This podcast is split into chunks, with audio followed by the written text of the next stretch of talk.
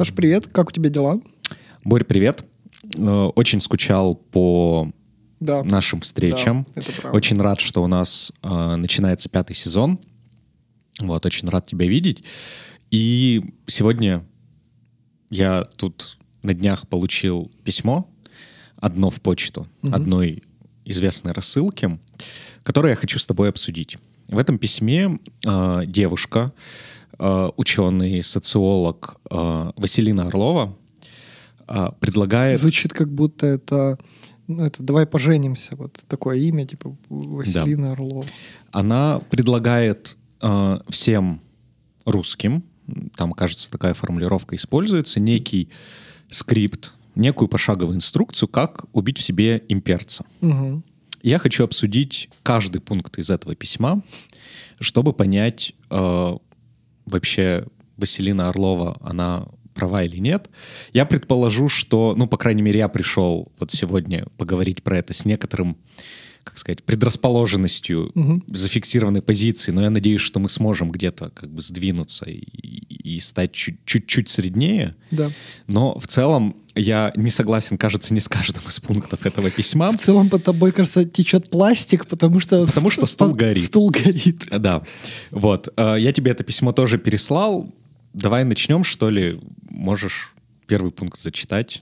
Я, э, причем я думаю, что тут очень важен контекст и формулировки, которые э, используются в тексте. И если ты не против, я бы немножко затянул выпуск сегодняшний, но прям шел по-честному его читав и э, обсуждая. Смотри, то есть получается это письмо, это некоторый скрипт, то есть инструкция, бери и делай, да, что такого можно сделать, чтобы перестать быть э, имперцем. Русским имперцем. Ру- э, там формулировки по русским или российским. То есть ты можешь сам себя выбрать, как ты идентифицируешь, и, прими- и все равно изгнать из себя имперца. А, первый совет – перестать общаться на русском языке за границей и ждать, что вас поймут, даже в странах бывшего СССР. А здесь речь идет про то, что многие наверняка видели, что и в странах бывшего СССР, и в Восточной Европе, и в Турции россияне начинают разговор на русском языке, а не на э, языке, который ну, с большей вероятностью используется как государственный в этой стране. Вот. Ам, Действительно, ну, то есть идет речь о том, что действительно многие жители ближайших к России стран понимают русский. Автор это признает, это важно понимать. Но разговаривать на нем хотят далеко не все. Люди могут ассоциировать русский с языком колонизаторов, ведь часто он прививался насильно. А, ТДД, э, значит, в Казахстане, ну, какие-то исследования показали, что в Казахстане а, жители связывают русский язык с наследием советского периода, от которого хотят избавиться, а английский язык с миром возможностей, а не имперскости. Вот. Эм, Неверно считать, что говорить на русском естественно, и что русские должны знать и изучать в определенном регионе, который когда-либо был связан с Россией. На деле же государства, как и живущие в нем люди, чаще всего хотят независимости от соседей и индивидуализации, то есть разговора на своем языке, который отличает их от других народов. А, Более нейтральным и универсальным началом разговора будет обращение на государственном языке. Попытка говорить с человеком на гарантированно, не, а, на гарантированно понятном ему языке, какой бы неловкой она ни была, это знак уважения. Либо же можно обратиться на более нейтральном, чем русский, английском. Но не стоит забывать, что он тоже колониален в определенных контекстах. Вот такая позиция автора письма. А теперь объясни, что за э, ла- лавы пластмассы и сливаются из своего зада. Да. Ну, первая мысль, как бы и сама Василина про это пишет, что, э, в общем-то, любой язык, на котором бы ты не попытался говорить, если это не местный, ну, это как бы некоторое неуважение к местным жителям и так далее. Но ты же не можешь во время своих путешествий выучить все тысячи языков, чтобы это... Потом, ну давай, типа, это первый аргумент. Типа, ты не можешь. Английский тоже колониальный. Тут, мне кажется, ну, как бы и Василина тоже про это пишет, что ты где угодно можешь начать говорить на английском, но, во-первых, не факт, что тебя поймут. Мгм. И у меня, например, были прекрасные примеры э, в Грузии, когда ты пытаешься говорить с человеком на русском, если это молодое поколение тебя не понимает, ты переходишь на английский, и наоборот, с людьми старшего поколения ты пытаешься говорить на английском, на тебя как на дебила смотрят, потому что, ну, чувак, скажи нормально. Вот. А нормально это по-русски. Да. Угу. Uh, у меня, например, был очень смешной пример uh, в Ташкенте, где в Узбекистане русский это второй государственный язык после узбекского. И uh, я, выучив полтора тюркских слова, пытался на рынке объяснить, что я хочу купить. И продавец мне на прекрасном чистейшем русском сказал, что так я себе только выдаю человека, который не местный, потому что все местные русские без проблем говорят на узбекском, а узбеки, которые хотят работать не на хлопковых полях, ну, в целом они этот язык тоже знают, учат, потому что для них это язык, в том числе возможностей каких-то там для бизнеса и так далее. Угу. Вот, понятно, что английский знают шире. Но здесь у меня на самом деле бомбит еще вот от какой части — здесь э, как, бы, как будто бы автор рисует картину. Угу. Вот есть русские туристы, которые пакетом поехали в условную Турцию и, значит, разговаривают там с турками только на русском языке. Угу. Худшее поведение среди туристов, которое я увидел, вот когда я был в каких-нибудь курортных странах, угу. это были далеко не русские, это были native спикеры английского угу. которые бухают и вообще не уважают интересы нации, к которой они приехали, потому что они приехали. Это первая мысль. Вторая. Мне доводилось э, разговаривать с двумя людьми в разных странах. Один на Кипре, один в Турции. По поводу того, а как им вообще довелось выучить русский язык.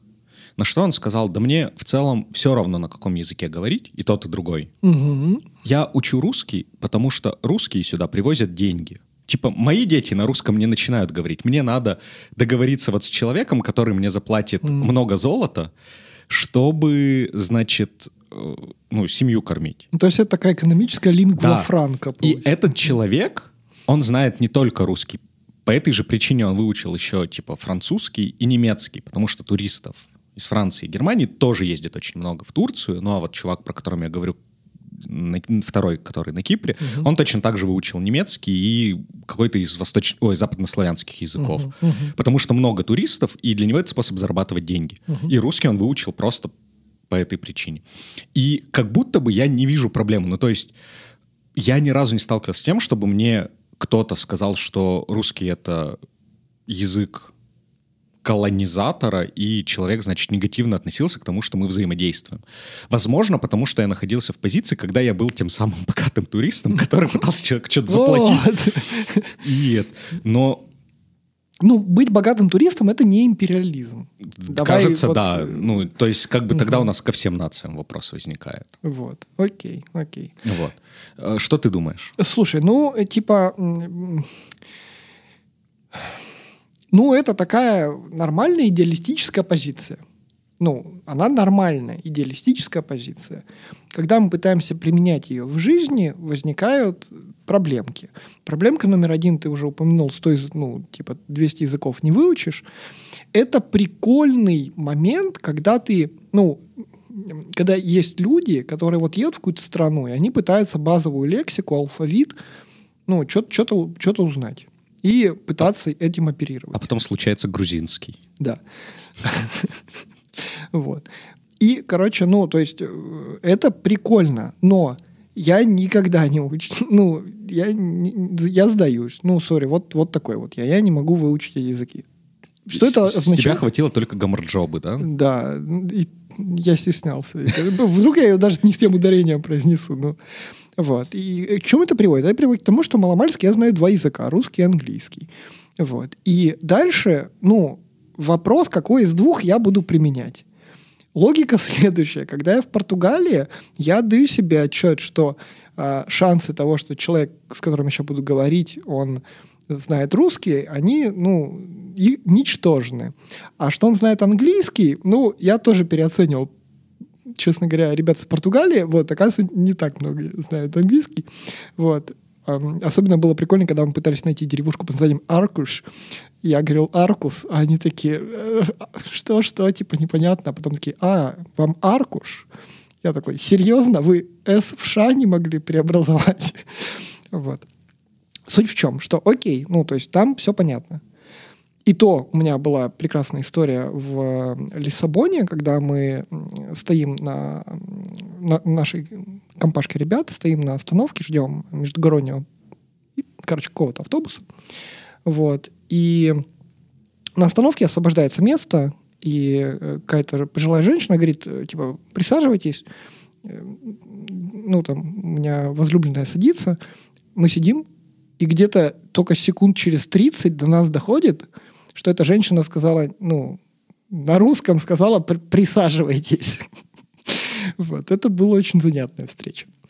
То есть бывает такое. Но а, если мы говорим про бывшее СНГ, ну, здесь у меня в голове коэффициенты по-другому складываются. И я даю себе отчет, что вероятность того, что мне в Армении помогут найти дорогу, особенно ребята старшие, ну, реально 25. То есть это не прям старое поколение. Вот. Они гораздо выше, если я, ну, из этих двух языков хотя бы начну пробовать общаться на русском. И я это воспринимаю как выбор, который не потому, что у меня в голове сидит Путин империалистический, а потому что это прагматичный выбор. Ну, типа шансы тупо больше. Вот. И, и, и, как будто бы все. То есть я, я, честно говоря, не нахожу в себе здесь каких-то ну, какой-то вот этой вот внутренней позиции, что я сейчас вот сейчас я вам как покажу, как надо барин приехал. Ну, нет, у меня внутри нет этого. Я просто такой, ну, это пожилая армянская бабушка. Мне нужно знать дорогу. Ну, типа, все. Поэтому, не знаю, это какой-то чистый прагматизм. Ну, реально, чистый прагматизм делать вот такой вот выбор. У меня была две очень занимательных ситуации в Восточной Европе. Одна в Сербии, одна в Чехии. Когда мне надо было повзаимодействовать с местными, русский, ну, как оказалось, они не знали, английский тоже, ну, типа, они говорили только на, соответственно, чешском, сербском, угу. но в силу похожести славянских языков и огромного количества корней. Да, мы да, в целом смогли понять друг друга, разговаривая я инфинитивами на русском, они медленно, громко на своих языках. Угу. И в целом понимание случилось. Надеюсь, это не выглядело как мое желание захватить Чехию еще раз, вести танки в Прагу. Опять. Да. Вот. А вторая история, которая скорее типа как сказать, доказывает наш тезис, а не правоту Василины. А, когда мы были в одной японской деревушке, женщина, которая держала свое небольшое кафе, где мы хотели пообедать, а, отказывалась говорить с нами по-японски. Угу. С нами была девушка, которая прекрасно говорила по-японски, хоть она и была европеоидной внешности. Mm-hmm. Вот, она по-японски отказывалась говорить и на ломаном английском пыталась принимать заказ, ну, на самом деле игнорировать нас, но и японцы в целом ревностно относятся к тому, что эти бледнолицые обезьяны пытаются говорить на их высоком и сложном языке. Серьезно? Да. То есть бывает и обратное. Они это воспринимают как некоторую самость, которая ну, должна быть недоступна. Ну, городские другим. жители нет, угу. а вот э, те, кто попроще, Такое бывает. Прикольно. Вот, пожалуйста, интересный мысль вот. такая. Ну, я согласен с тобой про вероятности. Ну, типа, если ты в стране, скорее всего, объяснишься на русском, ну, странно, что как бы оба собеседника будут из себя что-то корчить, выдавливать mm-hmm. э, английский, который, скорее всего, у обоих будет не так хорош. Ну, конечно, конечно. Вот. Напоследок э, история. Где-то в центре Еревана мы пытались уточнить на каком автобусе куда нам нужно добраться. Вот. И нам, значит, все остановкой начали люди помогать, объяснять, как добираться. Мы такие очень вам благодарны, спасибо вам огромное, все. А потом один из этих ребят, ну, дедулька какой-то, он говорит, типа, вам помогают не потому, что мы доброжелательные, вам помогает, потому что мы редко на русском говорим, а хочется, ну, типа, попрактиковаться. И нам просто в кайф, типа, вот ну, с вами разговаривать. Поэтому бывает такое, кому-то, наоборот, даже в кайф. Поедем дальше? Поедем дальше. А, пункт второй а, сегодняшней инструкции – забыть выражение «братский народ». А, если коротко, а, идея о братскости и триединстве восточнославянских народов даже в своих самых доброжелательных версиях всегда подразумевает колониальную иерархию, в которой русские – это старшие братья, несущие свет цивилизации – культуру и образование своим младшим братьям. Например, в, советск... Э, в советских изображениях союзных республик и народов русские часто изображались как ну, типа белые. То есть они были одеты в европейский нейтральный костюм, такие бизнес-чуваки, в то время как все остальные, включая украинцев и белорусов, наряжены в этнические одежды. А, таким образом подчеркивалась иная, некоторая цивилизационная роль а, русских. А, тыры-пыры, Путина цитировать не хочу. Однако украинцы, русские и белорусы – это три разных народа с разной историей и часто противоположной интерпретацией одних и тех же событий. Идея о братском народе может породить обиду и ненависть к тем, кто хочет самостоятельности, например, к украинцам. Ты-ды-дын. Э, бессмысленный разговор о том, какой из трех народов старше. Ну, потому что это тупо, вот, если коротко. Подведем итог. Братский народ – недавнее, искусственное, э, проистекающее из концепции XVIII века о трех Русях – Великой, Малой и Белой. Колониальное понятие, которое лучше не употреблять даже из лучших побуждений. Украинцы – совершенно другой народ, не братский и не родственный э, русскому. У него другая культура, исторический опыт, ценности, язык и литература. Рассуждения о едином народе стирают особенности каждого из них и откатывают отношения трех народов к XIX веку, когда э, два из них были в прямом подчинении у третьего. Ну что сказать? Во-первых, мне тоже не нравится выражение «братский народ», потому вот. что оно во многом пропаганда, и Можно от него каким-то нафталином попахивает. Ручку, да, ручку тебе пожму. пожали ручки. Ручку пожму, да. А, но что меня смущает здесь, вот в этих утверждениях? Первое, что меня смущает, это про то, что народы разные, неважно, там вот три восточнославянских народа, или мы возьмем, не знаю, каких-нибудь немцев, которые на две страны разделены, или мы возьмем народы британских островов, которые живут рядом, которые долгое время были частью одной страны, у них есть какой-то общий культурный контекст. Ну, например, скорее всего, я, опять же, не так много общался с украинцами в своей жизни, угу. Uh, они очень хорошо понимают какие-то культурные мемы, которые понимаем мы с тобой. Угу. Про взятые из каких-нибудь фильмов, там, мультиков, угу. произведений литературы и так далее. И мне кажется странным отрицать тот факт, что вот есть народы, которые близки друг к другу культурно, а какие-то далеки. И mm-hmm. вот как, как будто бы отрицание братскости народов, оно отрицает еще, что мы тут вообще с вами что-то общее имеем. Mm-hmm. Мне это кажется просто ну, какое-то несогласие с действительностью. Вот. А сейчас я начну плавно превращаться в тесака опасно, и русского опасно. националиста. Давай, давай.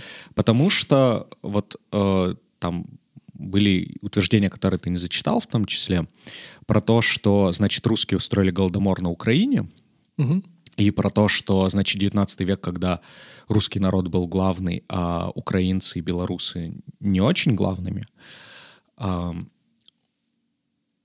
Я сейчас пытаюсь формулировать, чтобы, значит, не совсем превратиться в тесака, но в Советском Союзе русские, был, русские хоть и были самой большой нацией, но решение о геноциде разных народов принимал человек не русской национальности.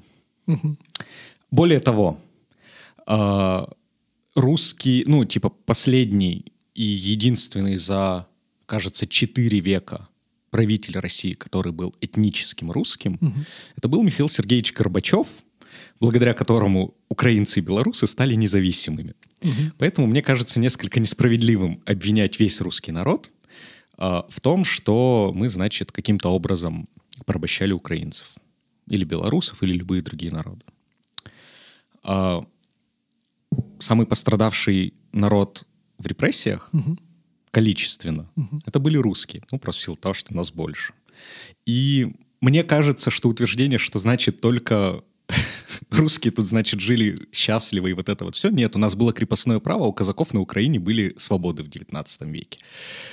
Поэтому не со всеми тезисами я согласен. И есть некоторые обиды за то, что страдания русского народа здесь обесцениваются. Хорошо, хорошо. А мне кажется, не обесцениваются, просто ну, их не упоминают. Вот. Нет, не то, чтобы их там кто-то преуменьшал. Слушай, смотри, ну да, давай так, я не готов твою, э, назовем ее речь Тесака. У нас локальные мемы появляются. Да. Та самая речь Тесака. Я не готов ее обсуждать, потому что я, э, объяснюсь, просто совершенно не понимаю вообще контекста, что там было. Угу. Абсолютно. Ну, честно, просто не готов про это говорить. Вот. А с точки зрения э, братскости, ну, типа да, то есть получается, что термин, он очень такой... Ну, он прям нафталиновый мы, мы его мерзкий не вообще. используем, да.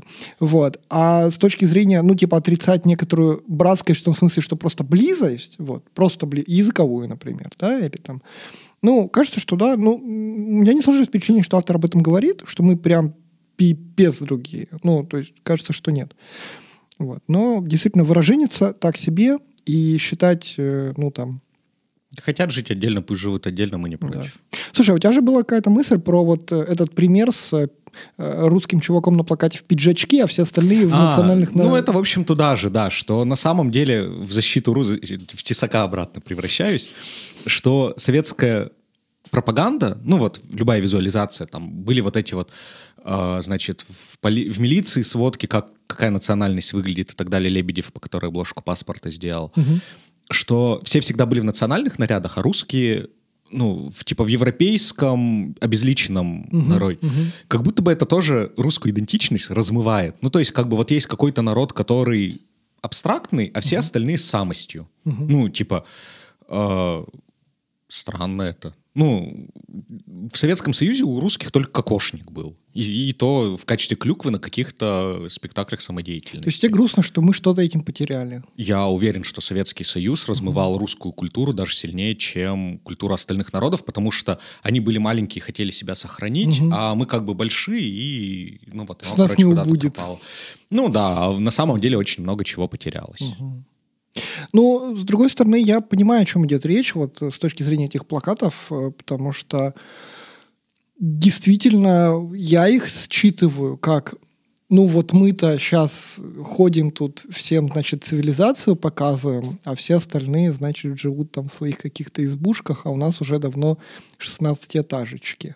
Ну, я реально, когда на это все смотрю, в жизни же попадались такие изображения, я реально все-таки считываю их вот с этой немножко такой ну, как будто с пренебрежительной, что ли, позицией, типа, ну, и этих там нарисуй в нарядах Мгм. такое. Ну, типа, нам надо как-то показать, что это народ, и надо его отличить. А как тогда показывать? Да. Ну, типа, нарисовать киргиза с узкими глазами? Ну, Не, типа, не, не поймут. ну, нет. Ну, да, потому что с узкими глазами есть еще огромное количество народов Вот. с азиатской внешностью. Ну, и это способ как раз-таки выделить народ. То есть я это воспринимаю как способ, как показать, что этот человек, ну, какой-то другой, с другими культурными взглядами, происхождением, традициями, религией и так далее. А, а у, у русского это отличие не показывают. Ну, типа, у нас показывают, что мы такие, как бы, как все. Вот. Ну да, понятно, понятно. Ну, кстати, вот это, честно говоря, я даже могу понять, вот еще тв- твою обидку, что все размылось именно у русской нации, потому что мы недавно в Казань гоняли, и там, ну, в одежде у людей обычных чувствуется немножко какой-то флер вот другой. Восточный. Он чувствуется. Ну, реально. А в Татарстан виза нужна? Здесь как русский националист должен шутить. Не-не-не. Но, э, ну вот, а у нас такого нету. Я вот недавно, например, до войны у меня была такая мысль, типа, блин, а может э, купить вот эту рубашечку, вот эту, знаешь, такую, ну, типа, Косоворотку. косоворотку, да-да-да-да. Типа белую, сразу несколько. Я все равно белую рубашку постоянно ношу. Вот буду такую носить. Под белорусов косишь? Ну, какую... Я не знаю. как- Нет, просто шутка здесь, как бы шутка, но не шутка в том, что э, когда я был в Минске, косоворотки там продаются в ЦУМе в, сувенирном, в сувенирной лавке. Во-во-во. А у нас нигде они не продаются. Да, при том, что косоворотка это, ну, кстати, Ачиана из трех, ну, типа восточно-славянская одежда. Так я, я- ну я же ее хотел не потому, что русскость какая-то, а просто я такой... Просто ну, прикольно. Что-то национальное, такой, ну, типа, прикольное, да. В итоге оказалось, что только од- один какой-то бренд в Москве шьет, больше никто вообще в России не делает. Ну, короче, грустно. Вот. Мгм. В этом плане я с тобой согласен. Вот. Так что у нас культура пострадала, знаете ли, не меньше, чем у остальных. И остальные-то хотя бы хоть как-то сейчас ее возрождают, а у нас максимум музей деревянного зодчества в Соликамске. Вот. Но при этом я согласен, что, ну, надо уходить, короче, от вот этого вот э, Вообще, штамп, ощущения. во- вообще нафиг штампы. Просто, да, Да. да, да, отлично. Поехали. Поехали дальше. Э, Третий пункт инструкции. Забыть о расширении России, скобочках, и даже о шутках на эту тему. А, Экспансионистские идеи свойственны многим жителям России. До половины россиян хотят восстановления СССР, развал которого Путин воспринимает как утрату территорий исторической России. Шутки про возвращение Аляски или предложение провести референдум о присоединении к России в любом курортном городе, где отдыхает много россиян, глубоко окоренены в русской культуре. Вот. Влияние шуток на реальные намерения людей не стоит недооценивать, пишет автор этого письма. Шутки на тему изнасилований могут провоцировать реальные изнасилования, а российский юмор подпитывать, собственно, расизм. Значит, э, Казахстану угрожают. Вот из-за экспансионистских идей российского руководства и самих россиян под угрозой принцип нерушимости границ, закрепленный в уставе ООН сразу после Второй мировой. Если его не станет, и государства будут защищать свои интересы на территории, где проживают представители титульной этничности этого государства, то отношения стран вернутся к состоянию начала XIX века, когда сильные стремились поглотить слабых. И человечество так и не выйдет из эпохи больших и маленьких, но главное, бесконечных и кровопролитных войн по пересмотру международных границ. Что думаешь? А, я... Шутить нам, говорят, не надо. Шутить ну, про ну, не, не шутить про что-то, ну, нет. Я буду шутить про все, особенно если это черный юмор, и это смешно. Вот. Я пытаюсь найти здесь с чем поспорить. Ну, расширять Россию, ну куда уж, не будем мы на, значит, всякие разные территории претендовать, но вот ты сейчас читал, и я пытаюсь найти, а с чем же я хотел... А, вот, тут пишут про то, что, значит, э, куча людей по Советскому Союзу ностальгирует. Угу. И мне кажется, это утверждение несколько манипулятивное, потому что, разумеется, куча людей ностальгирует по Советскому Союзу. А куча нет. Нет, ностальгируют вообще угу. спора нет. Поколение 60-х, оно очень большое, их действительно много. Только они ностальгируют не по э, товарищу Брежневу и большой территории, а они ностальгируют по своей молодости. И выдавать ностальгию по молодости за желание присоединить Северный Казахстан, мне кажется, это грубая манипуляция. Хорошо сказал. Блин, хорошо сказал. А я вот не подумал эту тему. Вот по поводу моего отношения к тому, что не надо шутить на тему экспансии России в другие государства. Когда я читал это письмо и прочитал а, вот, вот эту фразу, значит, эм, шутки про возвращение Аляски или предложение провести референдум о присоединении к России в курортном городе, где отдыхает много россиян, я хрюкнул от смеха. Это многое обо мне говорит. Ну, да. Э, на самом деле про присоединение курортных городов, вот я когда в январе по набережной в Анталии гулял, я, мне кажется, встретил больше знакомых, чем когда я иду по центру Екатеринбурга. По набережной Екатеринбурга, да. Ну, то есть там же действительно огромное количество людей, и это очень приятные встречи.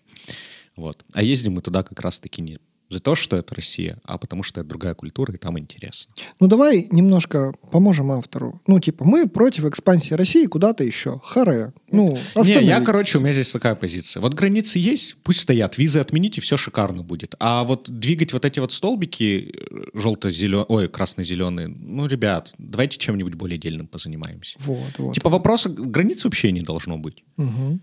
Да? Да. Да, да, хорошо. Ну и не будем расширяться, чтобы не ну, провоцировать ну, это. Не, подожди, давай, нифига. У меня, ну я когда думал про это все, у меня вот есть, короче, с чем поспорить вот в этой части. У меня складывается впечатление, что э, если вообще глобально посмотреть, что э, в 21 веке и даже еще раньше, как, когда некоторые страны начали понимать э, себя, я бы так... Ну, короче, какая-то степень осознанности такая большая появилась. Многие, например, в этот момент сформулировали, что «Ой, так у нас, оказывается, британцы все историческое наследие вывезли к себе в музей». Ой-ой-ой. Можно здесь шутку? Знаешь, почему пирамиды находятся в Египте? Mm. Потому что британцы не смогли их увезти. И мне не кажется это шутка. Я уверен, что если бы могли, они бы вывезли. Вот. И ну, короче, вот, то есть это один из примеров, как люди начали понимать, что вообще в, в мире произошло. Вот. И у меня есть, наоборот, ощущение, что чем больше это будет длиться, а останавливаться это все не собирается, тем больше все маленькие-маленькие народы начнут осознавать себя как некоторую самость и будут хотеть тоже какой-то своей государственности или каких-то автономных привилегий или чего-то еще. И мы получим Европу образца 15 века, когда у нас в Европе было больше 200 государств. Ну, короче, мое ожидание, вот, что в течение нашей с тобой жизни и, и, и далее, и далее, потихоньку, очень медленно, со скрипом, но будет идти процесс не укрупнения, а, наоборот, минимизации. Давай, кто выделится следующий? Ну, ставок не готов Шотландия. делать. Ну, кстати, да, наверное, вот, ну, вот. Шотландия или Каталония, у них самая активная такая движуха, Вот, и там вот, вот, вот. типа выделятся, но в Евросоюзе останутся. Ну да, ну да. Короче, вот, то есть у меня... Я, я понимаю твой point, типа, давайте оставим все как есть, но мне кажется, что это так не работает. Ну нет, в смысле, Люди я скорее будут делиться. да. Типа, я считаю, что двигать границы — это какая-то ненужная ерунда. Мгм. Ну вот, типа, давайте мы будем не двигать границы, а договариваться об экономическом сотрудничестве. Типа, Типа- стратегия вин-вин. Типа надо кормить детей, вот. Да, да, да. Ну, и типа, Кормите детей. давайте заниматься нужными делами, не заниматься ненужными. Отлично. границы не имеют смысла никакого. Хорошо, хорошо. Э, Это в тебе сейчас не тесак, а либертарианец какой-то, да? а я, наверное? да, это- совмещаешь. А, идем дальше. А, Пункт четвертый. Отказаться от колониальных топонимов и лексики, предлагает нам автор письма. На Украине, Белоруссия, Молдавия и Прибалтика – это речевые рудименты колониальной эпохи, использование которых часто оправдывают правилами русского языка. Хотя язык – живая вещь, и сотня слов за век в нем легко исчезнет, а новые могут появляться каждый день. Обесценивает лингвистические значит, механизмы автор письма. Когда мы... У меня, видишь, уже у самого жопа горит. А, Когда мы используем эти обороты, то расставляем в сознании.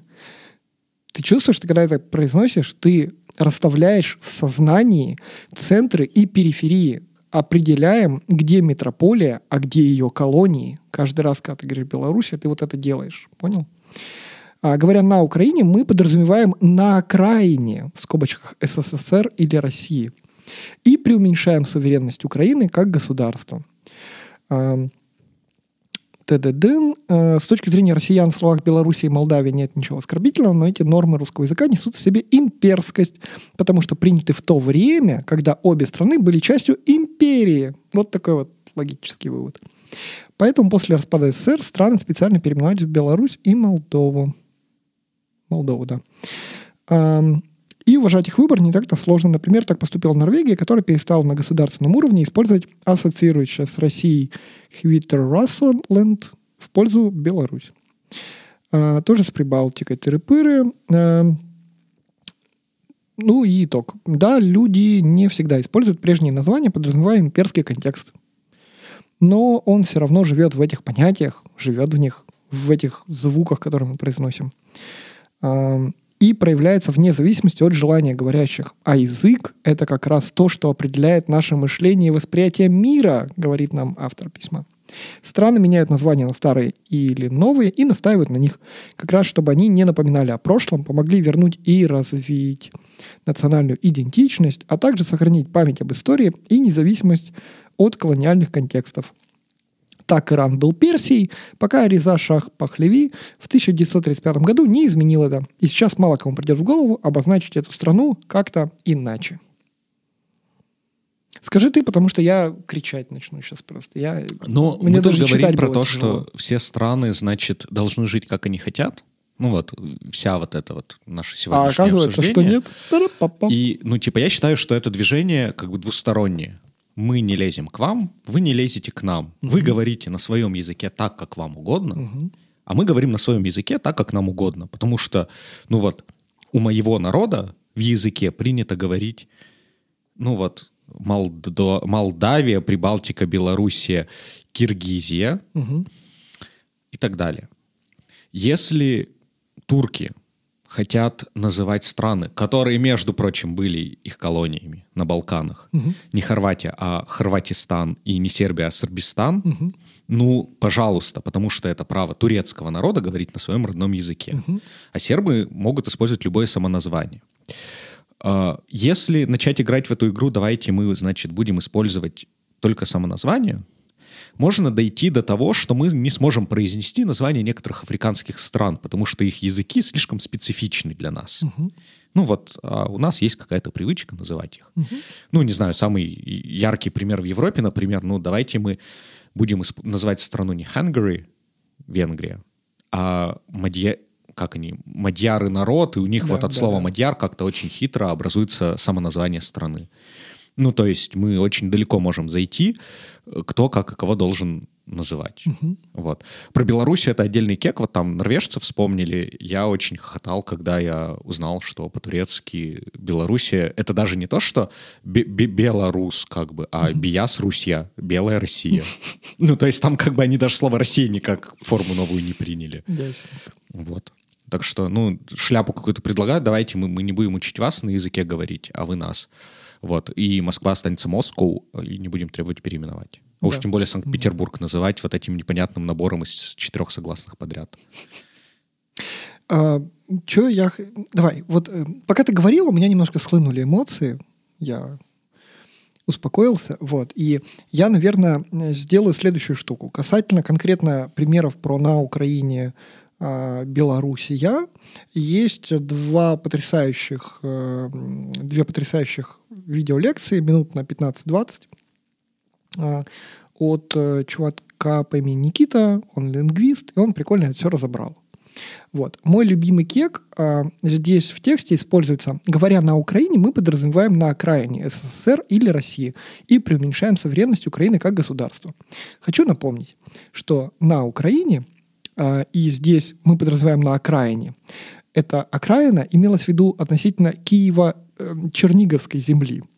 Поэтому это на окраине относительно Киева, блядь, а не метрополии. Тогда еще метрополии никакой не было, когда мы использовали предлог «на». Вот. Очень хотелось э, обратить внимание автора на такую неточность.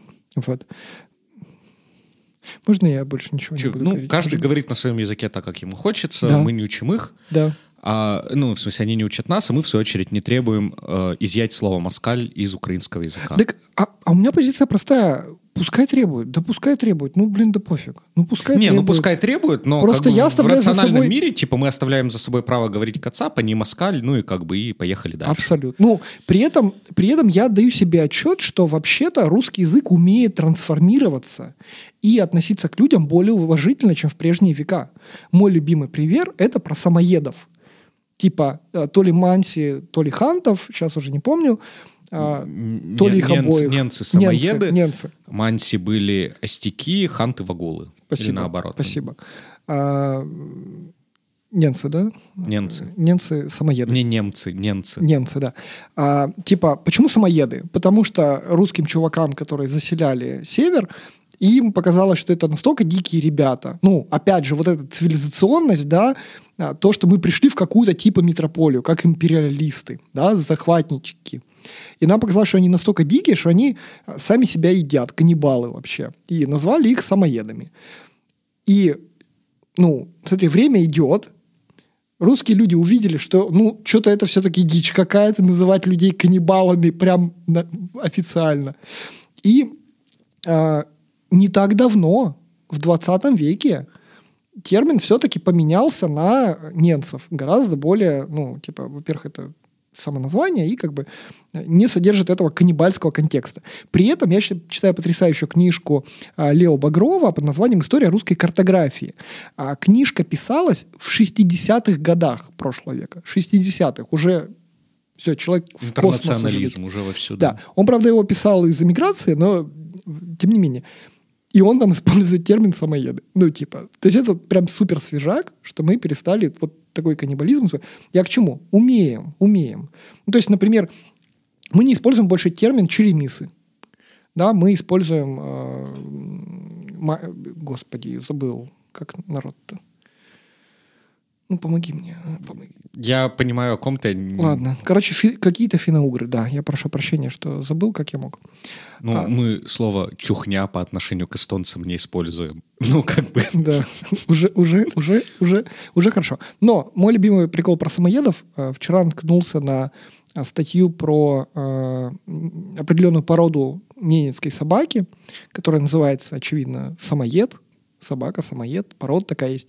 И просто ради кека решил посмотреть, а как эта порода называется на английском. Она называется самоед. Поэтому мы пытаемся, но еще пока не все убрали из языка, простите. А, Пойдем дальше? Поехали. Следующий пункт. Отказаться от позиции жертвы русофобии. Трудно сосчитать, сколько раз за последние полтора года российские государственные деятели, включая Лаврова и Путина, говорили о русофобии. Термин «русофобия» в ходе этой войны эксплуатируется в целях имперской пропаганды, чтобы позволить агрессору называть себя жертвой.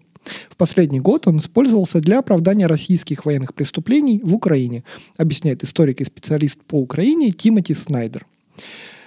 ТДДН, говорят не только чиновники, э, все время, значит, нам хочется поговорить, эх, нас, бедных русских, принижают из-за этой войны, так нам тяжело в Европе теперь живется.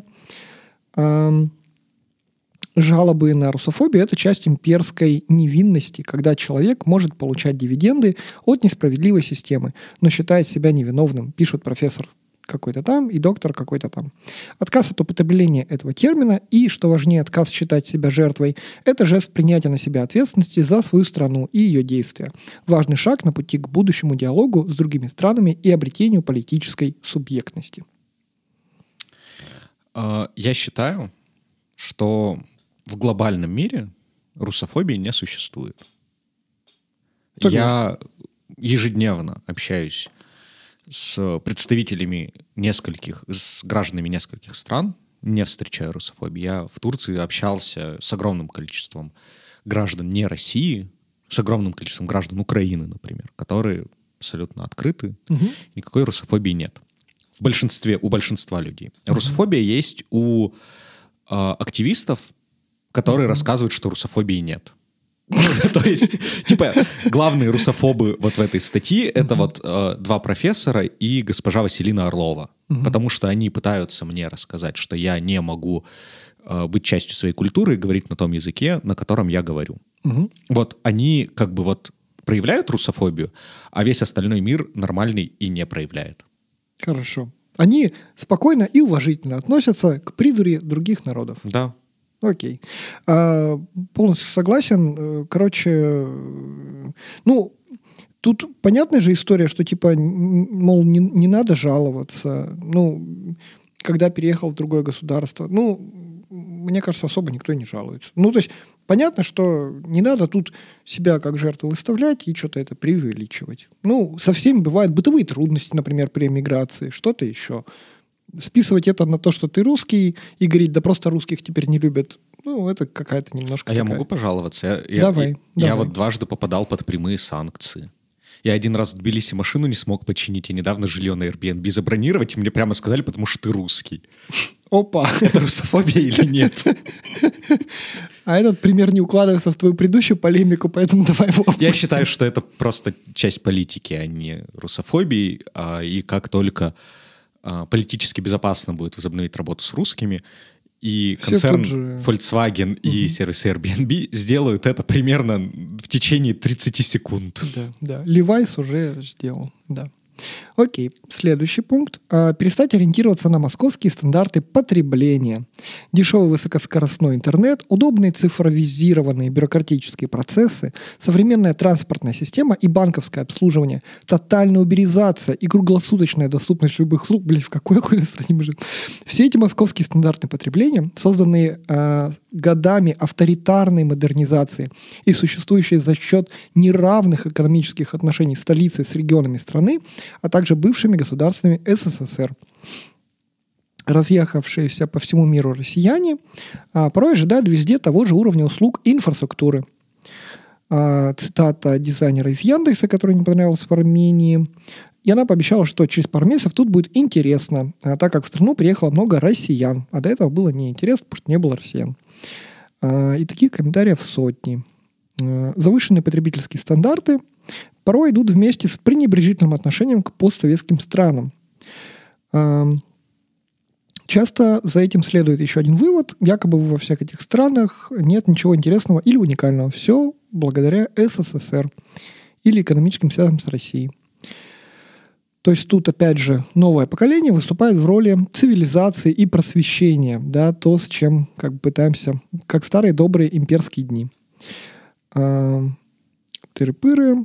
А, люди забывают, что вместе с ними колонист обязательно приносил насилие и экономическую эксплуатацию. Итог. Избавиться от такого мышления непросто, но можно сделать первый шаг. Понять и признать порочную, во многом колониальную природу московского потребительского чуда – а также задуматься об уникальности новой страны проживания. Например, в Армении, может, и нет круглосуточных доставок продуктов, но более независимые СМИ и меньше коррупции в Армении, чем в России, говорит нам автор этого письма. Ну, во-первых, я хочу сказать, что московские стандарты потребления мы здесь на Урале тоже не любим и не понимаем. Это... Ну, потому что Москва — это не Россия. Москва не Россия. Москва не Россия. А Нью-Йорк — это не Америка. Разумеется, да. Так что эти москвичи совсем зажрались, им там в МФЦ прямо наличные деньги выдают, вместо того, чтобы, значит, они работали. Что я думаю? В Армении действительно нет круглосуточных доставок, а вот в Тбилиси тебе ночью могут алкашку доставкой привезти. А этого нет в России? Этого нет Приятно. в России. Прям лайк. Like. Вот, э, там есть... Э, ты, ты, отвечая, комментируя предыдущую, э, значит, главу, сказал очень классную мысль, что в иммиграции вообще-то все чего-то лишаются угу. и как бы угу. труднее. И в большинстве стран-то на самом деле с цифровыми сервисами все хорошо. Просто ты как иммигрант не можешь пользоваться ими в полном объеме. Потому что ты иммигрант. Потому что ты иммигрант, и тебе ну, просто недоступны огромное количество услуг, mm которые доступны гражданам. Э, те страны, с которыми я сталкивался за последнее время, ну, там с этим все нормально, ну, типа, что-то в России лучше, что-то у них, но в целом говорить, что где-то хуже, ну, мне кажется, что люди это делают не от большого ума или не понимая, что, типа, эмигрантов у них априори будет меньше возможностей. Вот. А, а, тут еще мысль была про то, что, значит, э, Советский Союз принес все хорошее, угу и, значит, просветительство, и вот это вот все. Мне очень нравится история, когда прошлой осенью э, российская армия бомбила объекты энергосистемы Украины, э, Украина как раз-таки очень быстро все восстанавливала, потому что благодаря СССР энергосистема в Украине сделана по очень схожим принципам, ну, по сути, по тем же принципам, что и в России. И главное, это принцип, что у тебя нету таких узлов, разрушив которые, ты, короче, ломаешься. Угу. И благодаря наследию СССР вообще-то у них все было хорошо. То есть Россия, как бы зная, как это все устроено, все равно не смогла это нормально разрушить. Ну, то есть там, разумеется, люди сидели без электричества, угу, это ужасно. Угу. Но вот это вот наследие вообще-то, как бы, им даже помогало иногда. Чего там плохого-то? ГЭС вон построили, орошают эти. Ну, как бы, сейчас уже не построили. Извините за эту шутку, но как бы, а что плохого-то? Ну, типа, Советский Союз, русские угнетатели вам что-то сделали. Я, ну, как бы, сделали, оставили, а мост через Лену так и не построили, мост в Салихарде так и не построили, а где-нибудь через Днепр построили. Ну, вот так сложилось. Типа, живем mm-hmm. дальше, что этим тыкать, пользуйтесь. Пожалуйста, мне вообще не жалко. Вот. Ладно, меня не задело тут про СССР. Я, я вообще вот это, это, эту всю главу, этот поинт слышу как Э, пересказ истории про тыквенные латте.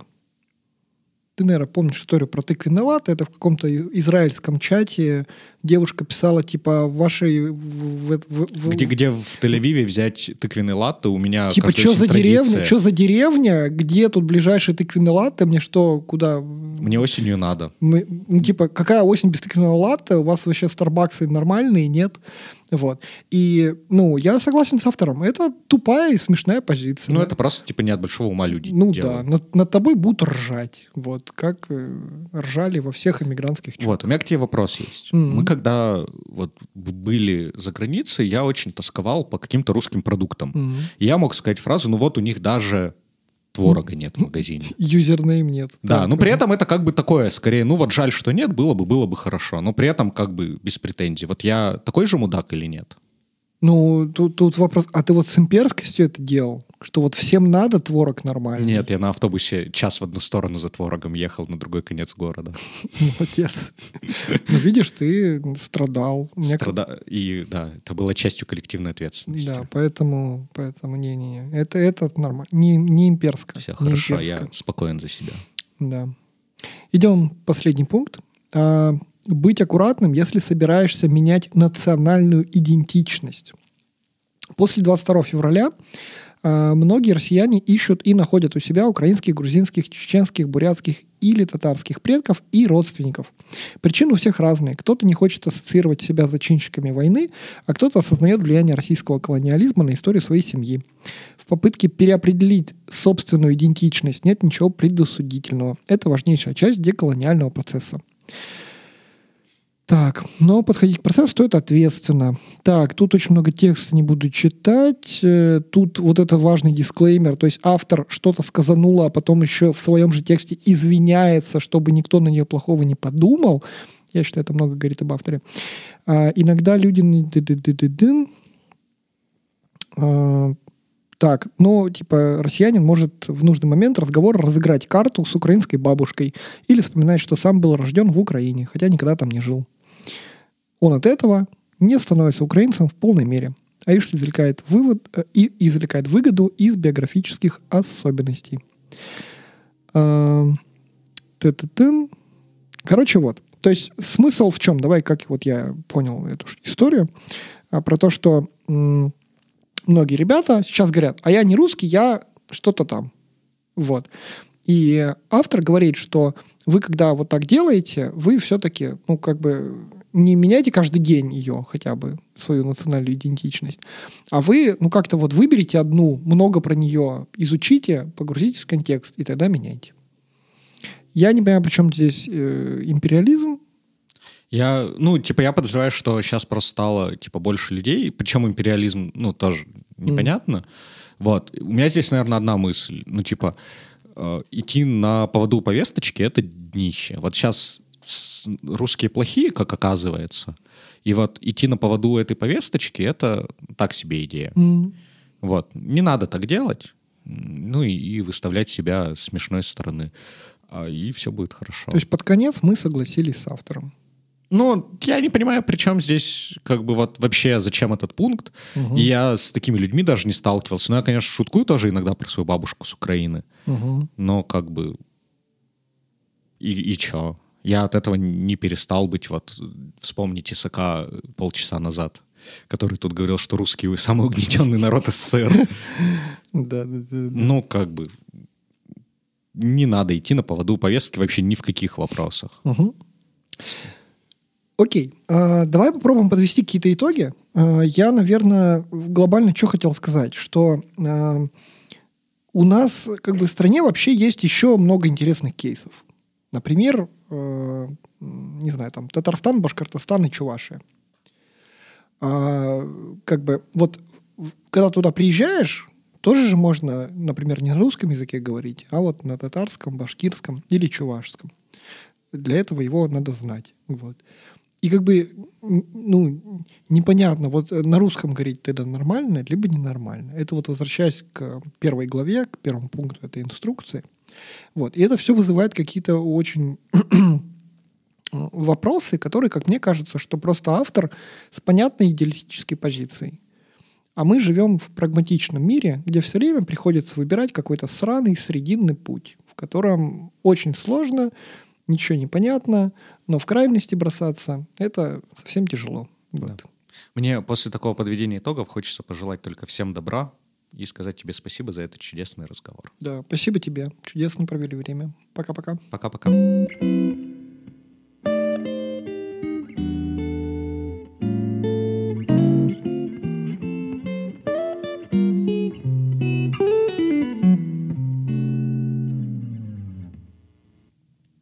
А хлопать будем по традиции? Конечно, давай хлопнем. Три, четыре. Я хочу, чтобы мы в какой-то момент водочку хлопнули. А хлопать будем? Это на новогодний выпуск. Типа, девушка, вы не удивляйтесь, мы со своим стекла так бренчит.